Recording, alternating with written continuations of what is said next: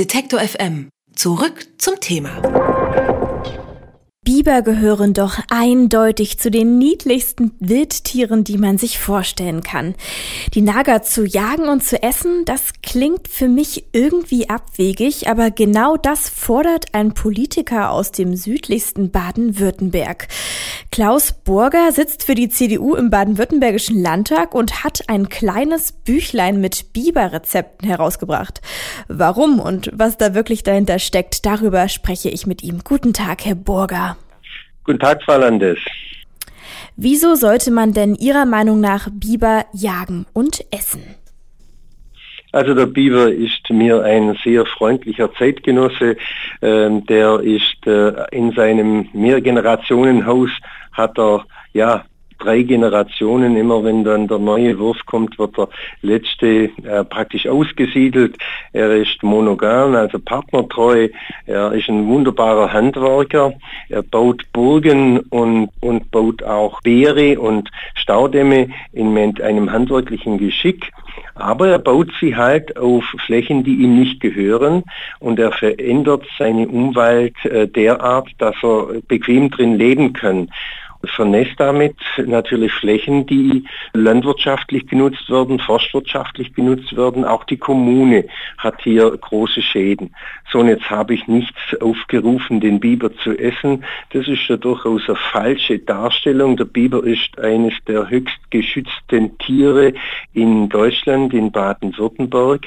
Aber in meinem Wahlkreis Sigmaringen und auch im Nachbarwahlkreis Biberach könnte man, wenn man heute zählt, wählen würde, wir berufen uns ja immer noch auf eine Schätzung von 2005, könnten wir heute 2000 Biber zählen. Und da ist schon erlaubt äh, zu überlegen, ob dieser hohe Schutz äh, noch gerechtfertigt ist. Er ist mit Sicherheit nicht mehr vom Aussterben bedroht.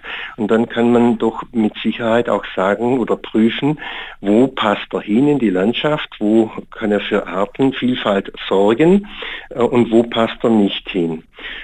Und ich bin in dem Thema seit 2013 unterwegs. Wir waren auch mal in Bayern, im benachbarten Staat, und haben mal nachgeschaut, wie regeln die äh, Bayern das in Ansbach, in Kreilsheim. Dort gibt es ähm, rund 5000 Biber und dort ist der Wildtierbeauftragte, der Biberbeauftragte, zugleich Jäger und kann auch, wenn er einen Biber hat an einer Stelle, wo er nicht hinpasst, einen Einzelabschuss erlangen und dann macht er Hege und Pflege in den Fluren, so wie der Jäger ganz unaufgeregt dies auch bei Schwarzwild tut oder bei Rehwild.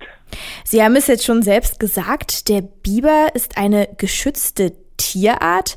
Da jetzt so ein Buch rauszubringen mit Rezepten, das ist schon ganz schön provokativ. Die Umweltorganisation BUND hat auch gleich protestiert. Haben Sie mit dieser Reaktion gerechnet? Also das Biber-Kochbuch ist entstanden vor der Fasnet und gehört auch in die Fasnet. Es ist mit Sicherheit kein Arbeitspapier. Ich habe das ähm, in der Bütt vertreten. Das darf auch mal auf einen Missstand über über Reiz aufmerksam machen. Das gehört aber in die Fastenzeit und ist damit abgeschlossen. Ich habe das ein, ein paar Einzelstücke auch meinen Fraktionskollegen in der CDU mal gegeben, wie das dann weitere Kreise zog, ist mir teilweise schleierhaft. Äh, es ist ganz klar, es ist ein geschütztes Tier. Derjenige, der einem Biber, seinem Bau oder seinem Damm ohne Absprache mit dem Biberbeauftragten etwas antut, begeht eine Straftat. Punkt. Aber auch wenn Sie das Kochbuch eigentlich im Scherz herausgegeben haben. Etwas haben sie ja doch erreicht, nämlich darauf aufmerksam zu machen, dass es bei ihnen im Kreis ja doch so eine kleine Biberplage gibt, oder? Also es herrscht kein kleines Biberproblem. Ich bin ja auch noch für den Bauernverband beruflich in einem kleinen äh, Segment tätig und da ist es äh, jede, jeden Monat ein, zwei, drei, viermal, dass ein Biberproblem bei mir selbst in diesem relativ überschaubaren Kreis Sigmaringen aufschlägt. Also das Biberproblem nimmt ständig zu.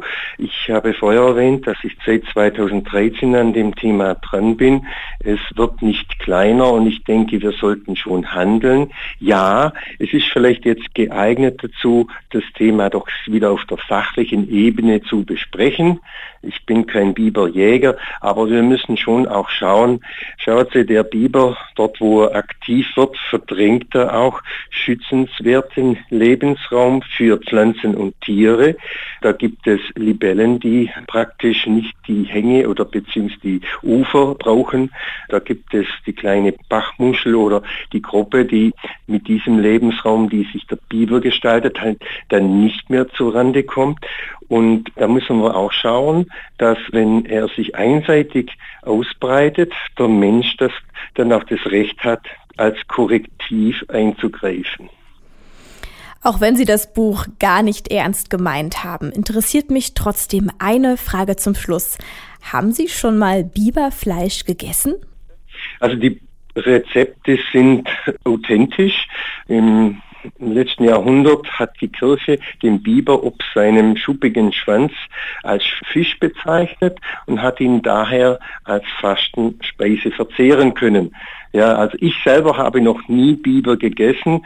Ich habe mal gelesen, das sei wohl eher in Richtung Wildgeschmack und weil der Biber ja ein Vegetarier ist, vermutlich auch ein mageres Fleisch.